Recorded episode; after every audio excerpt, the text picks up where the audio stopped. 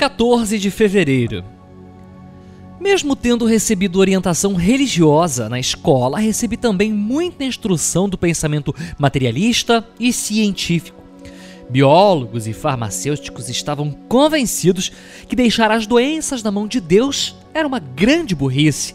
Os médicos então tinham que lidar com fanáticos que não aceitavam tratamentos ou transfusões e à medida que fui crescendo, me parecia que a religião era mesmo um procedimento inventado para controlar as massas. Então vieram os vícios e percebi que a inteligência humana não tem remédio para tudo.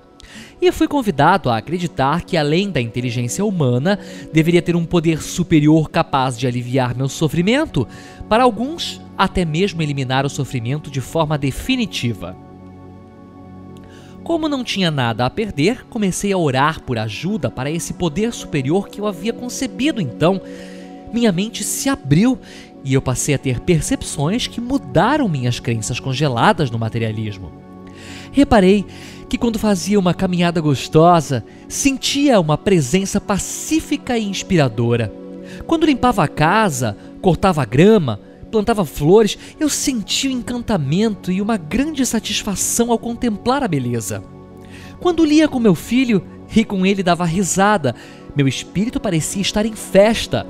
Isso me fez concluir que as minhas ações não estão separadas das minhas crenças e que servir a Deus não se resume a rituais de templos, mas toda e qualquer ação minha acompanhada de reverência a Deus Percebi que ao cuidar bem do meu corpo, tratava bem o templo da minha alma e todas as respostas que eu procurava no conhecimento científico andaram comigo o tempo todo.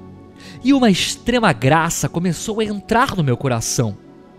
Hoje, busco conhecer a Deus na alegria do riso daqueles que amo, no calor da compaixão de meus companheiros na comida que nutre, no sono que repara, nos dias que trabalho e me fazem sentir seguro, produtivo e próspero, nos dias de lazer, amplidão do mar e do entardecer romântico, na brisa fresca que acaricia minha face e as folhas verdejantes das mais altas árvores. Meditação para o dia.